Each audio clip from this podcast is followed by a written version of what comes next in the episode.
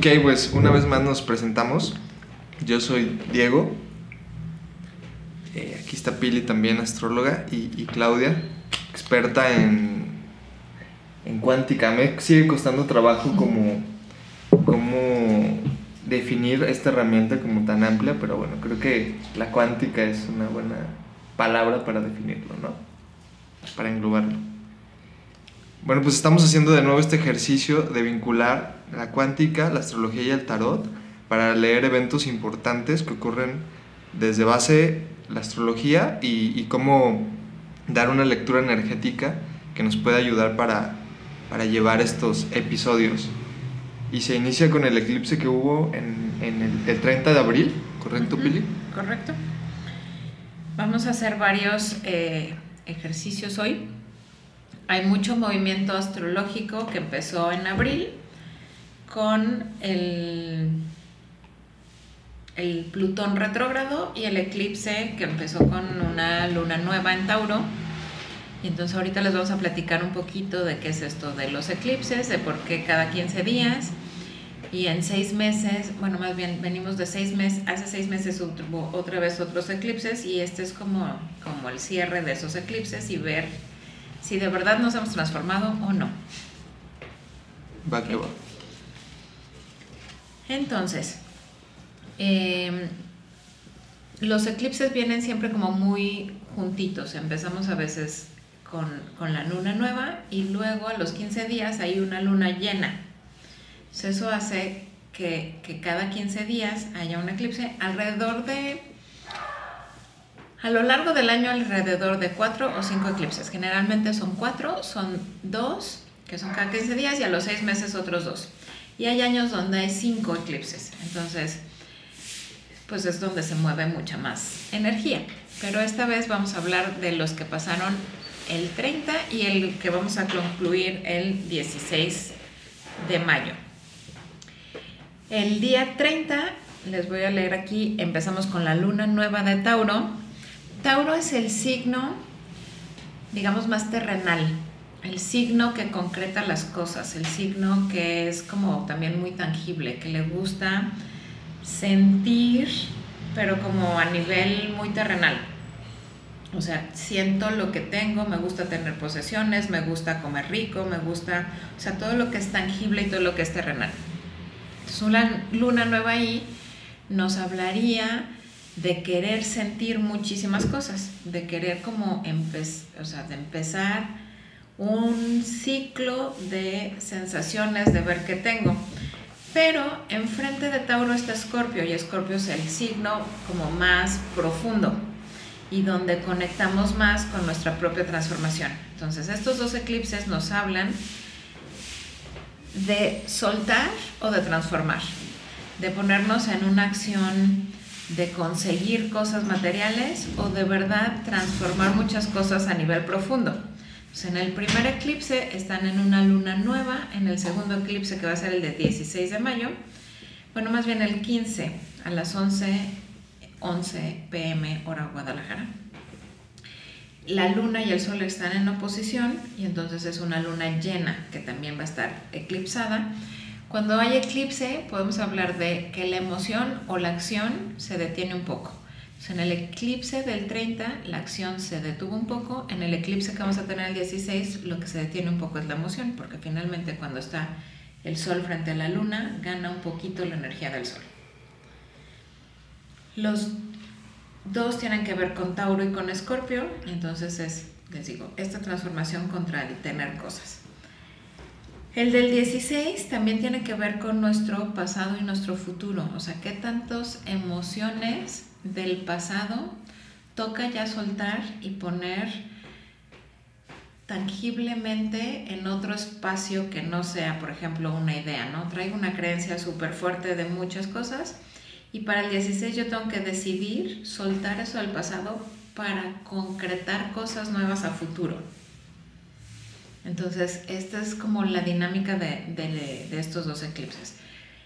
El de la luna nueva es darme cuenta de qué es eso que tengo que soltar para que el día 16 puedan ya estar o podamos ya estar soltando todo eso que me di cuenta que ya no necesito. yo los invitaría a hacer como listitas de esas creencias o de esas cosas que me están atorando en el día a día, para que en este proceso de 15 días, que ahorita les contamos qué más vienen en estos 15 días, puedan decidir qué soltar y qué voy a poner en lugar de eso que suelte, porque tenemos que poner en ese hueco que se vacía algo que nos funcione mucho más, ya sea una nueva idea o ya sea una nueva acción o ya sea un nuevo proyecto, pero tenemos que concretar algo nuevo para vernos a futuro. Ok, pues para acentuar esto que les contaba Pili, eh, le sacamos una cartita. Esta fue la carta de la templanza. Eh, yo creo que más o menos como el 30 de, abril se culminaron o se iniciaron o se empezaron a marcar muchos cambios como de viajes, mudanzas, eh, conocer nuevas personas, reconocer nuevos amigos, o como, como, cambios muy significativos que te replantean dónde estás parado. Y creo que también es muy importante ese freno que tenemos cuando estamos en silencio o en soledad el darnos cuenta cómo está nuestra línea espiritual y cómo nos ayuda a codificar toda esta información y todos estos cambios que estamos viviendo. A veces vivimos con, con una, un cuerpo espiritual bastante débil y creo que estos episodios de la vida nos, nos ponen a prueba de cómo entendemos la espiritualidad en, en nuestro ser llámese algún tipo de religión, algún tipo de corriente espiritual, o simplemente cómo nos hacemos cargo del Dios que vive dentro de nosotros. Creemos en el universo, en el amor incondicional. No sé, creo que es un buen episodio para poner a prueba cómo nutrimos nuestro cuerpo espiritual. Eh, va a haber muchas pruebas y muchos desafíos, o ya, las, o ya se empezaron, porque estamos hablando del 30 de, de abril, donde nos han puesto mucho prueba de qué estamos hechos, y no solamente física, y muscularmente y, no se trata solo de nuestros órganos, sino cómo nos alimentamos con esa, con esa luz que podemos llamarle Dios, ¿no? Digo, a mí particularmente sí me gusta llamarlo así porque así me lo enseñaron, pero digo, sabemos que, tenemos, que tienen muchas caras y que no solamente tienen muchas caras, sino también tienen muchos cuerpos o, o de formas de representación, llámese ángeles, llámese buenas intenciones, llámese oración, entonces, yo sí recapitularé un poquito de si todo eso que hemos estado viviendo nos ha hecho preguntarnos en qué creemos y cómo nos nutrimos espiritualmente. Y como un renacimiento ahí, porque es la luna nueva, o sea, como renacer a todo esto que decía Diego, ¿no? A toda esta, a toda esta estructura emocional o espiritual. Aparte que está en la casa, en, la, casa 8 de lo que no se ve, es como ok, respaldamos mucho en la ciencia, ¿no? Pero parece que es una encrucijada de la vida de decir, sí, y, y cómo conceptualizas lo que no ves. ¿Qué estructura tiene en ti lo que no, no es demostrable, ¿no? O sea... Todo eso que no ves, ¿dónde lo pones en, en ti? Exacto. Y además ahí, esto es como a nivel general, pero donde tenga Tauro cada uno en su carta natal, es una renovación, es un como renacimiento de lo que tengo en Tauro en mi carta natal. Entonces, el, eclipse, digamos, se dio a los 10 grados de Tauro. Entonces, lo que yo tenga por ahí cerquita es lo que tengo que renacer ahora con más fuerza, además de todo este proceso como, como espiritual. Y desde el punto de vista del pulso, del corazón, la información es como un tema de confianza con uno mismo, como ser capaces de, a pesar de que todo se esté moviendo afuera como muy vertiginosamente y luego se para en seco, cuando se para en seco es cuando de repente buscamos como referentes externos, pero el tema es interno. Como lo que pide el pulso aquí es como poder desarrollar y activar esa confianza en uno. O sea, ser capaces de validar las herramientas que ya tenemos, como esta parte espiritual que dices, Diego, de repente la ubicamos siempre muy en el exterior, pero la fortaleza interna depende de cada quien. Es un buen desafío para creer, chavos. Si no, híjole, pues a poner más dura la prueba. es un buen momento para conectar hacia adentro. Y el otro pues sirve de espejo, pero, pero el movimiento es interno. Y entonces así es como inicia este proceso de eclipses, Ajá. que nos llevan al siguiente eclipse que va a ser Nos el... el, 10, el 15, 15 de mayo, donde es luna llena, que es donde todo se potencializa. Volvemos a estar en, en un eje Tauro-Escorpio, ahora en oposición la luna con el sol, y entonces normalmente podemos ser a veces reactivos porque la energía del sol es mucho más fuerte, pero también es como equilibrar tu parte activa con tu parte pasiva, equilibrar el que tengo afuera con lo que tengo adentro, este, ver el espejo de una forma mucho más eh, equilibrada. Y poner como, y creo que es algo de lo que está pasando mucho de aquí a que entre Géminis, poner en mucho equilibrio la introspección con lo que hago, la acción con, con el recibir, o sea, como, como lo platicábamos la vez pasada, el masculino y el femenino están como como llegando a un equilibrio. Y esto es pues bueno el sol y la luna que es la máxima representación también del masculino y el femenino entrando en una posición donde al final tienen que entrar en unidad. El femenino representando un poco al, al pasado el masculino representando un poco al futuro como yo lo interpretaría así como recuperar todo eso, toda esa experiencia, todos esos aprendizajes, todas esas creencias que vienen no solo nuestras de esta vida, sino de nuestros ancestros, de nosotros en otros momentos del alma, y dónde las quiero poner ya ahorita en la acción, en esta vida terrenal, porque al final es algo que, que hemos platicado mucho aquí, donde es una experiencia es, tenemos un cuerpo espiritual en una experiencia terrenal. Y entonces si no vivimos la parte terrenal y si no me relaciono con el otro y si no transformo lo que estoy haciendo en esta vida, pues la parte espiritual tampoco tiene fuerza. ¿no? Entonces es como esa dualidad y qué cosas tengo que transformar, qué cosas tengo que dejar. En, eh, les decía, Escorpio es el signo de mayor transformación y es transformar todo ese pasado, sobre todo un pasado emocional, para llevarlo a un futuro de manifestación. Con mucha fuerza, porque además está Urano ahí muy cerquita, donde Urano nos dice, te pones las pilas o te empujo un poquito. Ok, pues esto va para todos los escépticos y me incluyo. eh, pareciera que, pues sí, somos un poco marionetas del universo y que todo esto que estamos viviendo en estos episodios está diseñado para llegar a, tomar fuerza y a ser creativos con la forma en cómo llevamos las cosas en la vida. ¿no? Es muy sencillo caer como en estos eh, arquetipos y estos estereotipos que nos marca la sociedad. Si tienes un problema, pues es el pobrecito o si tienes... Pero a ver, la invitación es hacer las cosas de forma diferente para obtener resultados diferentes. Creo que cualquier tropiezo y, ya sé que suena un poco repetitivo, pero cualquier proceso es la oportunidad de, de encontrarte contigo mismo y saber de dónde viene esa fuerza que te va a hacer levantarte y, y ver las cosas de otra forma, no verte como el caído, sino como el que se tropezó y a lo mejor se ha hecho un giro y entonces baila y eso lo convirtió en una danza, ¿no?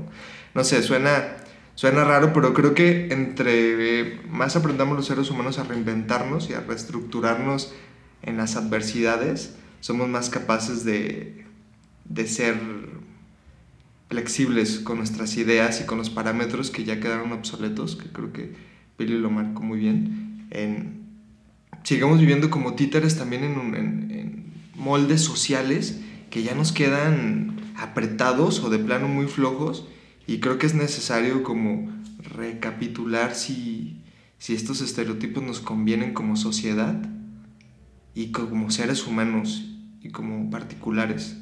Entonces, informarnos un poquito más sobre una equidad funcional, llámese si eres hombre o mujer o, o como te guste clasificarte, creo que es importante comprometerte no solo en merezco un espacio, sino cómo yo voy a dar un referente para que estos nuevos personajes tengan un espacio diferente.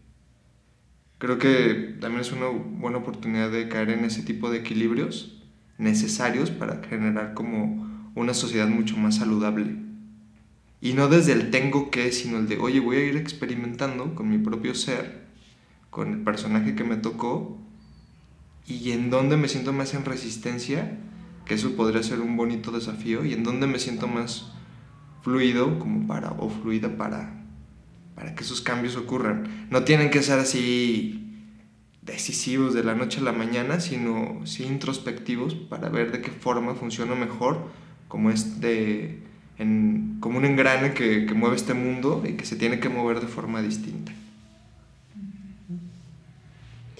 Pues el corazón es sumamente práctico y en esta parte del 16 su frase es el equilibrio se conquista en el presente. Y pues realmente pensamos que encontrar nuestro punto de equilibrio siempre está en el futuro. Necesito llegar a mi punto de equilibrio, cómo construyo mi punto de equilibrio y creo que aquí el corazón nos da una pauta sumamente clara de que pues es un trabajo del día a día, porque igual inicia tu día y, y te sientes un poco fuera de equilibrio, te alineas, pero para la tarde ya tienes que volver a reconfigurar y lo que decía Diego de esta parte de las estructuras sociales que nos empiezan como a querer clasificar o limitar, el reto al salirnos de estas estructuras va a ser que nos salgamos desde el equilibrio, porque si no nos va a hacer caer en un giro del que estamos como muy habituados a sentirnos como de cabeza todo el tiempo y nos hemos adaptado a estar en el giro en vez de desarrollar la capacidad de activar un punto de equilibrio, entendiendo que es mutable, todo el tiempo tu punto de equilibrio va a cambiar. Entonces creo que aquí el reto va a ser lograr conquistar tu equilibrio en el momento presente. Y estar muy en el presente, porque si no te puedes ir a cualquiera de las dos estructuras, pasado, futuro, sin, sin avanzar aquí. Ajá, te vuelve a dividir, a final de cuentas es eso. O sea, si estás en tu centro, pase lo que pase alrededor tuyo, estás en tu centro y puedes tener una visión más clara. Exacto. Y a lo mejor también estos eclipses hacen una representación de, de en qué lugares somos, por así llamarlo, débiles o nos consideramos débiles, pero nos damos cuenta que al final esa debilidad era mental, ¿no? Porque viene la fuerza que nos nutre desde esta oportunidad de, hacer cambios significativos o enfrentar cosas que no nos sentíamos capaces o decir cosas que no nos sentíamos capaces de decir y que luego nos damos cuenta que no era para más, simplemente era atreverte a salir de, pues, de ese chip del no se puede o es que no me entienden o es que no se... No, y atreverte. Entonces sí es una invitación, atrévanse, usen estos eclipses para encontrar su cuerpo espiritual, identificar dónde hay molestias en, pues en, nuestra alma, en nuestra comunicación, en nuestro ser, donde ay, nos está costando un poquito de trabajo y genera mucha resistencia, y darnos la oportunidad de hacer algo distinto para incluso darnos cuenta que, que no, no era tan complicado. Sí, como ver un espejo más completo, o sea, limpiar un pedacito más de de eso que normalmente vemos, pero que ahora necesitaríamos ver más a profundidad. Y creo que es un excelente tiempo para, para transformarnos. Desde nuestra energía uh -huh. femenina, masculina, es, si estamos en desequilibrio con esas dos energías, uh -huh. es un, un buen momento para... Y no olvidar que tenemos una fuerza impresionante en el corazón. Sí. O sea, si podemos ser capaces de escuchar lo que nos dice el corazón, lo que siente el corazón, te lleva en automático al punto de equilibrio. Porque desde pequeños nos enseñan a pensar que sentimos. Y ahora es un tiempo de partir de, de la, del sentir. Del sentir real. Uh -huh. Muy bien. Va. Bueno, pues esto fue la temporada de eclipses del 30 al 15 de mayo, que son estos dos eventos que van a marcar como estos movimientos. Esperamos que, que esta lectura les funcione. Y pues nada. Y pues gracias. Un gusto compartir.